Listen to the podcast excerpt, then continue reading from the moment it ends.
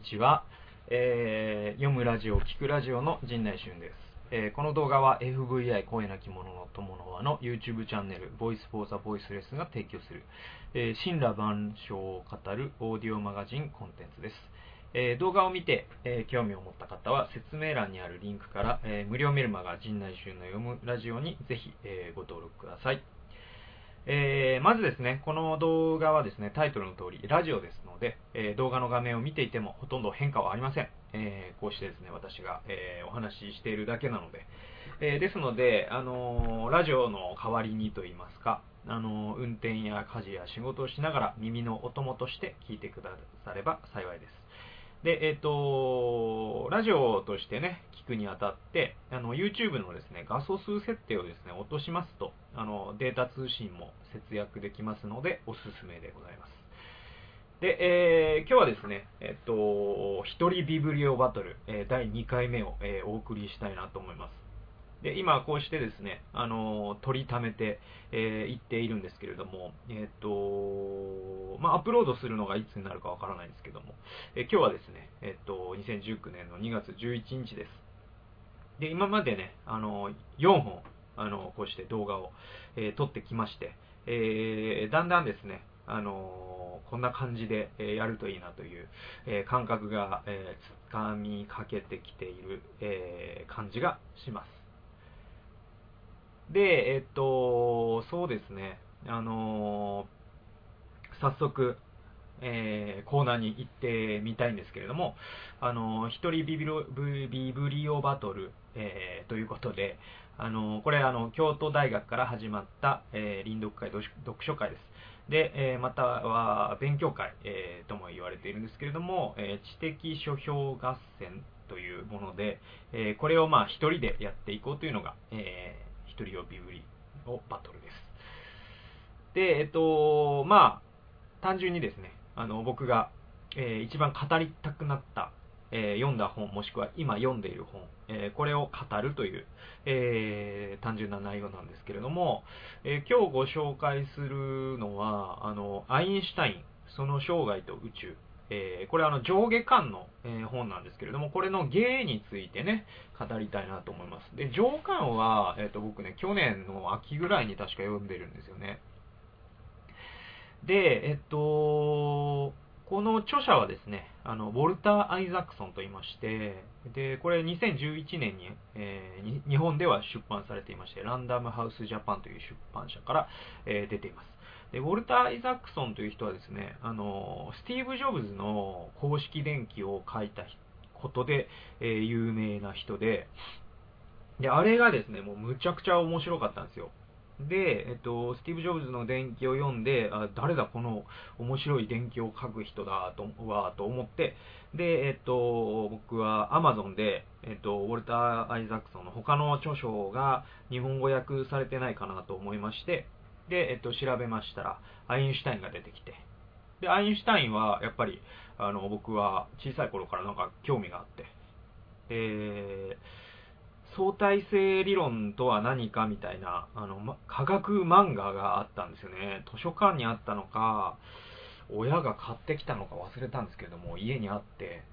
で、それをすごく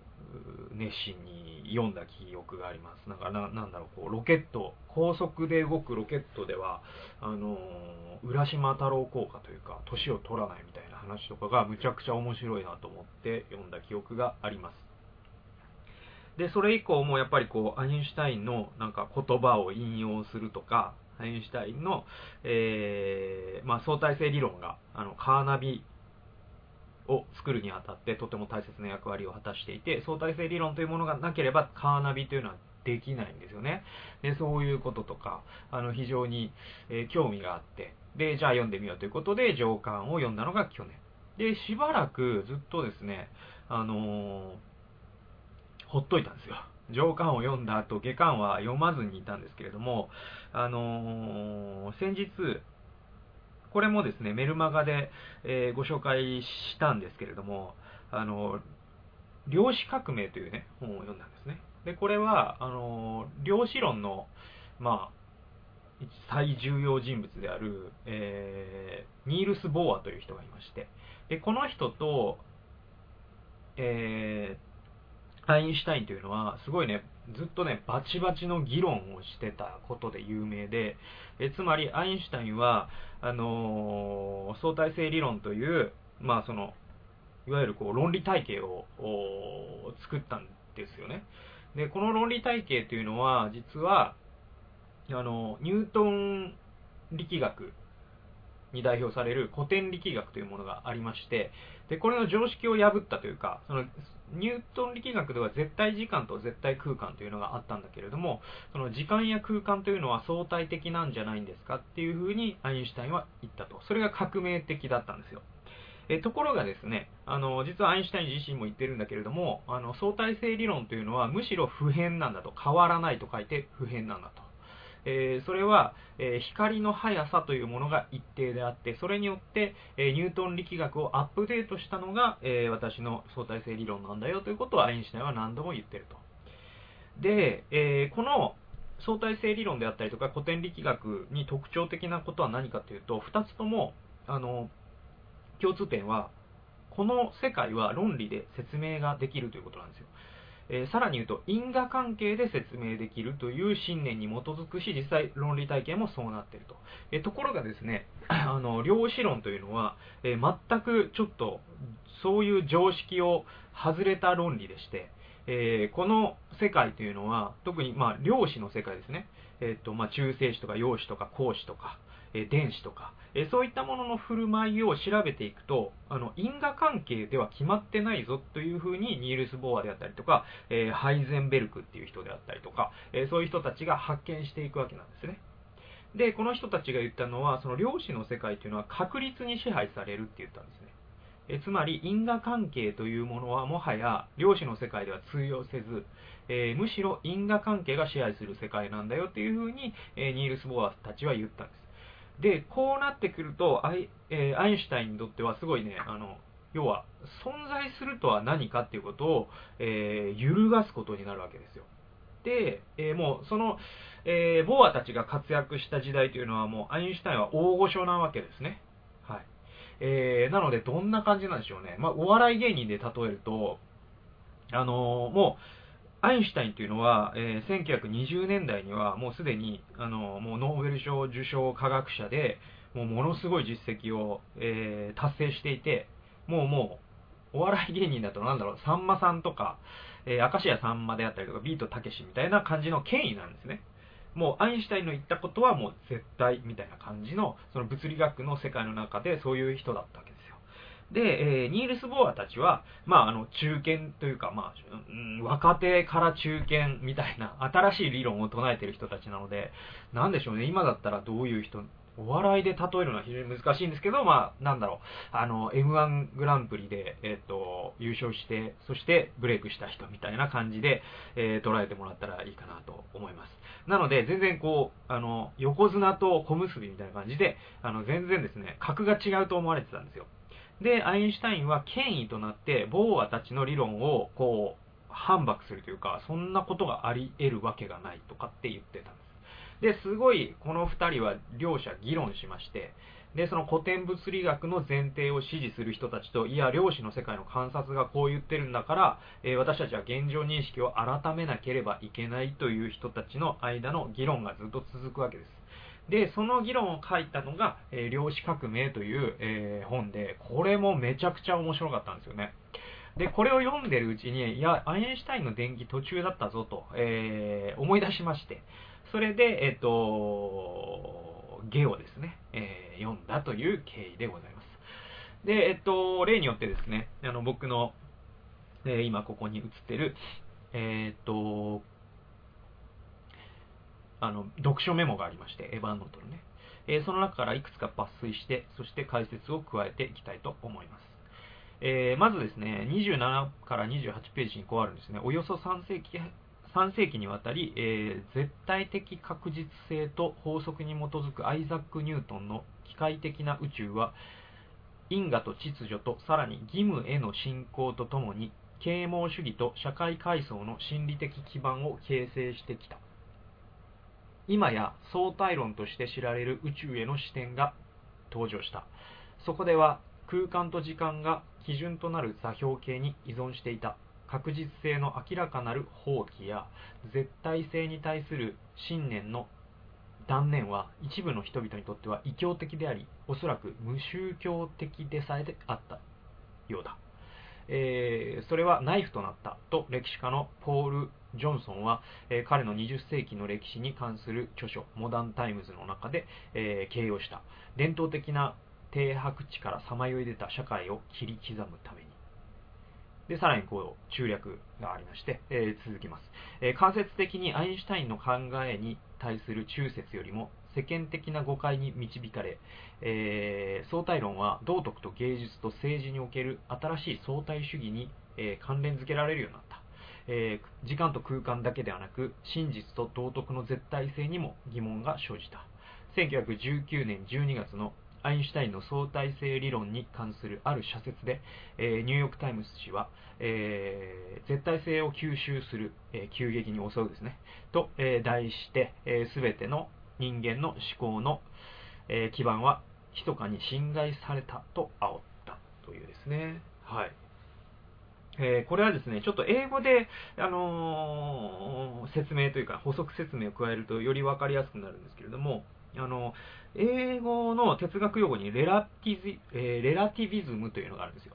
で、レラティビズムというのは何かというと、えっと、価値相対主義というふうに、え、日本語では訳されたりします。つまり、あの、絶対的価値なんていうものはなくて、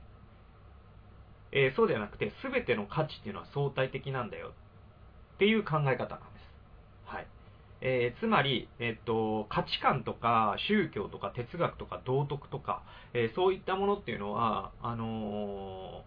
絶対に正しいそういうものがあって、そこからどれだけずれてるかとかっていうふうに測ることのできないものであって、あらゆる文化とか伝統とか、え宗教とか、え道徳とか、え正義とかっていうものは相対的なんだよっていう、えまあ、考え方なんです。で、これレラティビズムと言いまして、価値相対主義と言います。で、ちなみにですね、あの、今僕は日本語で喋っているので、えこれを見ている人は、え多くの人は日本人だと思うんですけれども、え日本、近代以降の、え日本人の考え方はレラティビズムそのものなんですよ。え日本人の、え多分1000人と会話をしても、1000人ともがですね、ほとんど、まあ、あの、キリスト教徒とか、えそういう人たちを除けば、ほとんどの人は、あの、価値っていうのは相対的なものだという前提を、えもう、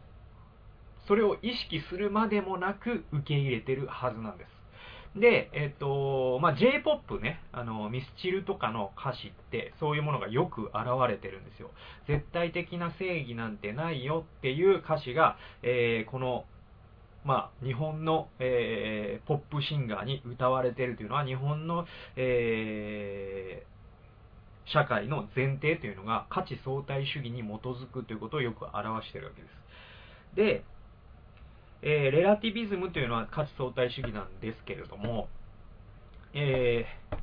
相対性理論ですね、アインシュタインの。えー、アインシュタインの相対性理論は英語だと、えー、 theory of relativity っていうんですよ。はい。 relativism と relativity なんですよ。で、これ英語にするともう、あの、語源は同じなんですね。 relative という、あの相対的っていう、え、言葉から来てるんですね。どっちとも相対性理論も価値相対主義も。で、えー、そのレラティビズムの方ですね、価値相対主義っていうのが、まあ、あの人々の中で勃興してくるっていうね。で、その前は何があったかというと、啓蒙という時代があったんですね。で、その時代というのは、あの実はですね、啓蒙主義というのは、あの人類の無知を知によって光に、こう、えー、啓蒙していく。開いていく、網を開いていくということなんですけれども、えー、で、この啓蒙主義の時代って、実はですね、秩序、そして因果、そして義務への信仰とともにというふうにここに書いているんですけれども、とてもですね、社会がかっちりしてたわけですよ。で、階層もあったんですね、社会の中に。で、その背後には実はキリスト教的なというかね、あの中世キリスト教的な宇宙論であり、えー、社会観っていうのが反映されていたんです。えー、つまりこう固定的な社会があって、えー、人々は、まあ、いろんな人がいるにせよ、何かしら絶対的な基準を持っているはずだという前提があったわけですよ。でも、その価値相対主義っていうのは、いや、そもそも絶対と言っているあなたのそれすらも相対的なんじゃないのという疑うっていうことがあって、で、これモダニズムってちなみに言うんですけれども、で、これとアインシュタインの相対性理論が、まあ、ノーベル賞をね、あの、取った時期っていうのが実はシンクロしてるんですよ。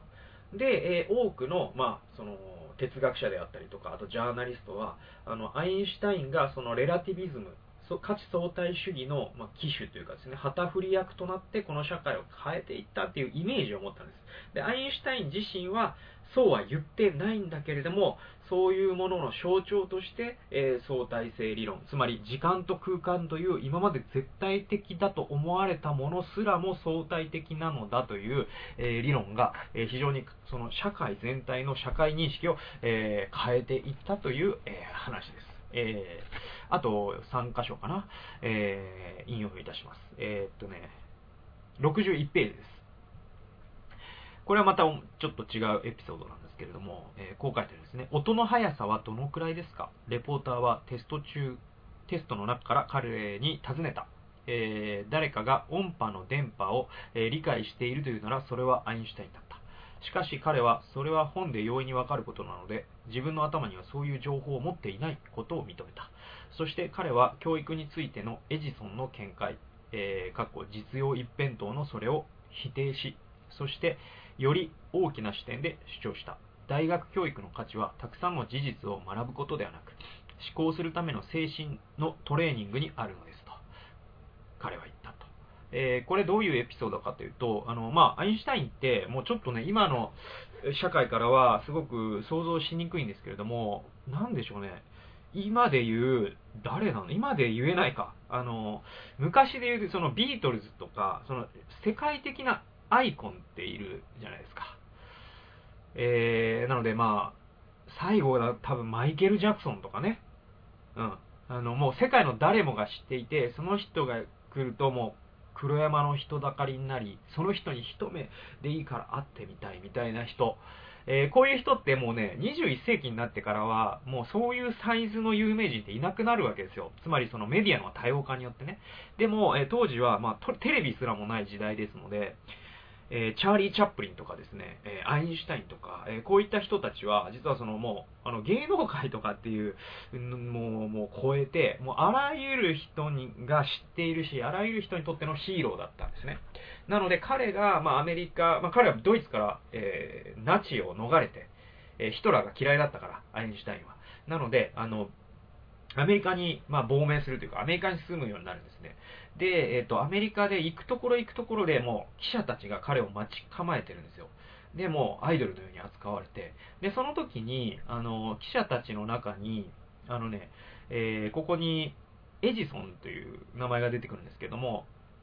エジソンは実はすごい実用主義者で究極の、えー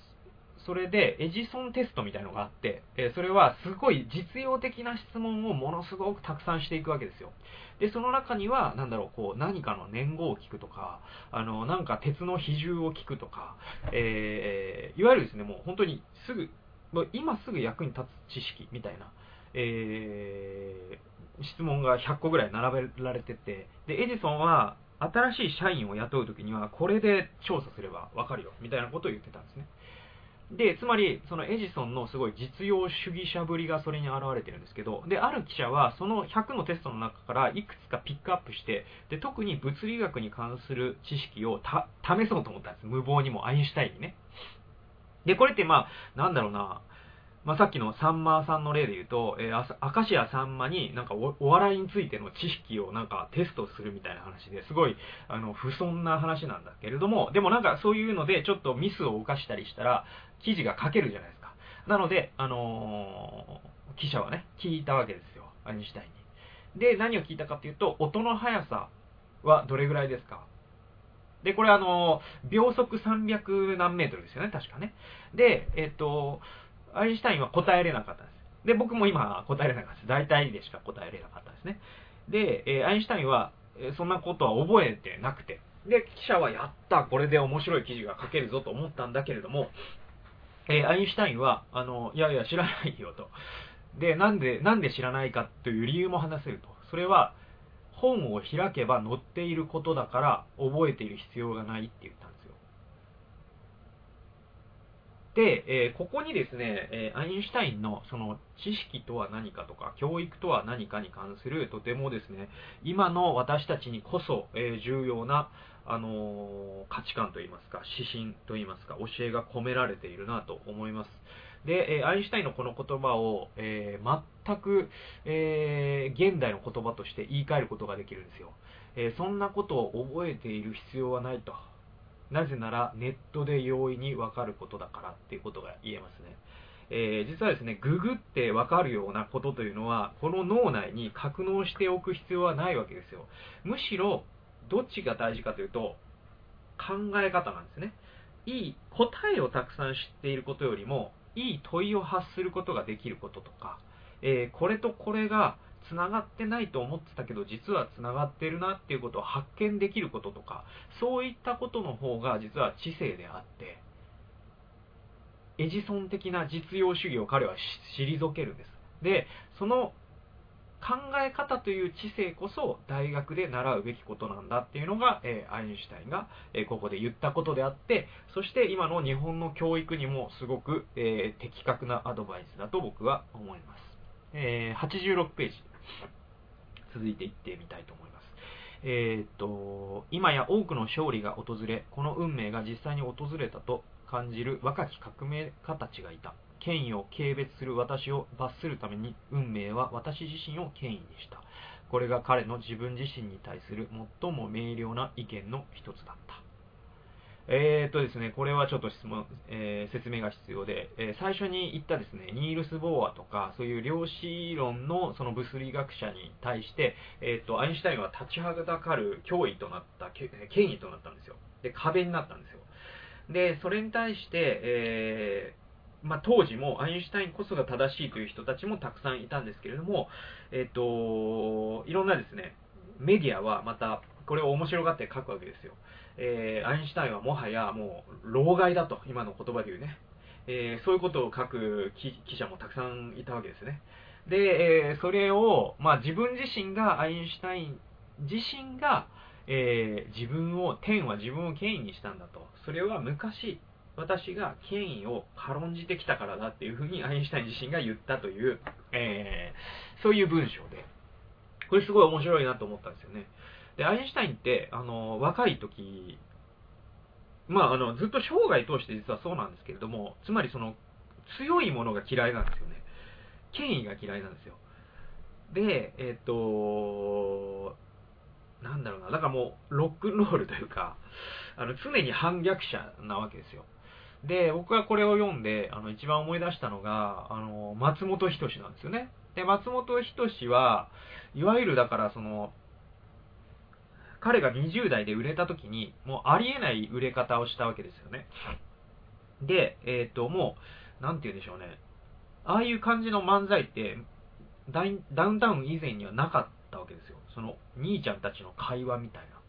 いわゆるその論理とかを全然こう超越してるわけですね。で、なんだろうなだから、その基、礎もないわけですよ。もう、もうオリジナルすぎてね。えー、なので、その権威と言われる人たちは彼らを批判したんですよ。でもちろん彼らは才能があるって、えー、いち早く言った島田紳介みたいな人もいるんですけれども、でももうすでに売れてた人たちの多くは、すごい、あのー、お笑いの目が利く人以外は、いや、なんじゃありゃと。あんなものはダメだっていう風に言う人も多かった中で、ダウンタウンはもう自力でそういうものをこじ開けてきたわけですね。常識を破り続けて。で、えー、すごいもう反逆者だったんですね、もう言ってみたら。で、反逆反逆者だから、えー、まあ僕たち、えー、そのダウンタウンファンという人たちは、彼をこうもうすごい崇めたわけですよ。それはなんかこう、すごい閉塞感を打ち破ってくれる存在としてね。えー、ところがですね、それから、まあ、ダウンタウンもデビューして30年以上が経って、今どうなってるかというと、彼ら自身が権威になってますよね。で、え、ー、と、それは松本人志が何かを言ったときに、それがなんかお笑いに関しての正解だみたいに言われたりとか、で、若手がこういうちょっとダウンタウンなんて全然だぜとかって言うんだけれども、えー、もうダウンタウンは権威なので、えー、そういうことを言う人は、えー、周りのテレビプロデューサーが気を使って使われなくなったりとかして、で結局、松本人志自身はこう壁を破る存在だったんだけれども、今はもう壁そのものになってるんですよね。で、アインシュタインにも同じことが起こったと。で、えっと、アインシュタイン自身はそれを、まあ、自重気味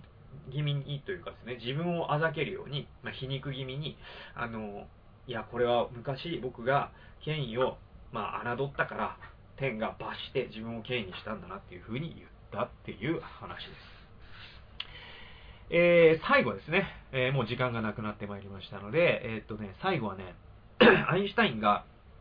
科学と宗教に関して、え講演したっていう、え内容が載ってるんですね。189ページです。えー、引用しますね。えっと、アインシュタインは後に科学と宗教との関係についての見解をニューヨークでそれぞれテーマにして、えー、それをテーマにして行われた新学校連盟での集まりで明らかにした。科学の領域は何が言えるかを確かにすることだか、えー、人間の思想や行動をどうあるべきかについて評価することはしないといった。宗教には逆の使命がある。ただその2つの営みが強調することもある、えはい。えー、科学は真理と理解に対する憧れがすっかり染み込んでいる人によってのみ想像されます。ところが、この感情の源といえば、宗教の圏内から発するものなのですと。えー、講演は新聞の一面に載り、その簡潔な結論は有名になった。えー、この事情のイメージはこんな風に言えば表せます。宗教のない科学は歩けない。科学のない宗教は目が見えない。えー、まあ、説明は不要だと思うんですけれども、あのー、科学原理主義といいますか、あのですね、あの、宗教的無神無神論者っていう人たちがいて、で、まあ、代表的なのがリチャード・ドーキンスっていう、あの、利己的な遺伝子という本を書いた人がいるんですけども、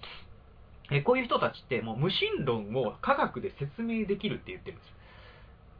でもこれってもうあのね、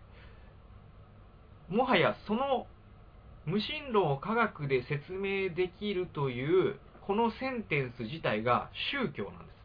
で、その宗教の神は何かというと科学なんですよ。で、科学というのは実証主義と言いまして、この五感で触れて分かるもの以外、この世の中には存在しないという存在論なんですね。そして宗教なんですよ。で、これを押し通すっていうのは、アインシュタインのこの言葉を借りるならば、えー、宗教のない科学ということになるわけですね。まあ、自分自体を宗教にしてしまっているので、えー、その、いわゆるこの心の中を扱う宗教性というものを排除してしまった科学一辺倒の考え方。これはアインシュタインは歩けないって言ったんですね。で、えー、科学的であるためには宗教心を持つ必要があると。その宗教心というのは、わからないことへの畏敬の念だというふうに、後にアインシュタインは言っています。で、さらに、科学のない宗教は目が見えないって言ってるんですけれども、本当にこれはまあまあ説明する必要もなくて、あのー、宗教、僕はキリスト教徒ですし、まあ他の宗教をね、信じるてる人もいるんだけれども、え宗教って科学を超越したりとかってするものではないんですよね。えー、そういうものではなくて、宗教と科学って説明するものが違うんです。で、えっ、と、科学というものを尊重しないと宗教って危ないんですよ。で、それは自分の領分を超えるからなんです。で、これはまあガリレオ裁判であったりとかね、あの、十字軍であったりとかね、えー、そういうことを考えればわかるんですけれども、あの、宗教には取り扱える得意分野があります。で、科学にも取り扱える得意分野があります。で、これを、あの、混ぜるので人はおかしくなるんですよね。で、ある人は、えー、宗教的無神論者になるし、ある人は宗教というものに対して、えー、まあ、宗教というものに傾倒しすぎて盲目になってしまうんですね。で、科学というものを無視してしまうと。で、これも危ないですよね。はい。で、えー、このアインシュタインの、えー、意見に僕は、えー、賛成だなと思いますし、え、っと、こういう基準をね、いつも持っていく必要、持っておく必要があるなと思います。え、というわけでですね、え、今日の動画は、え、以上になります。えー、動画をご視聴くださりありがとうございました。気に入ってくださった方は右下のベルマークを押して、えー、チャンネル登録してくださいますと、えー、嬉しいです。えそれではまた。はい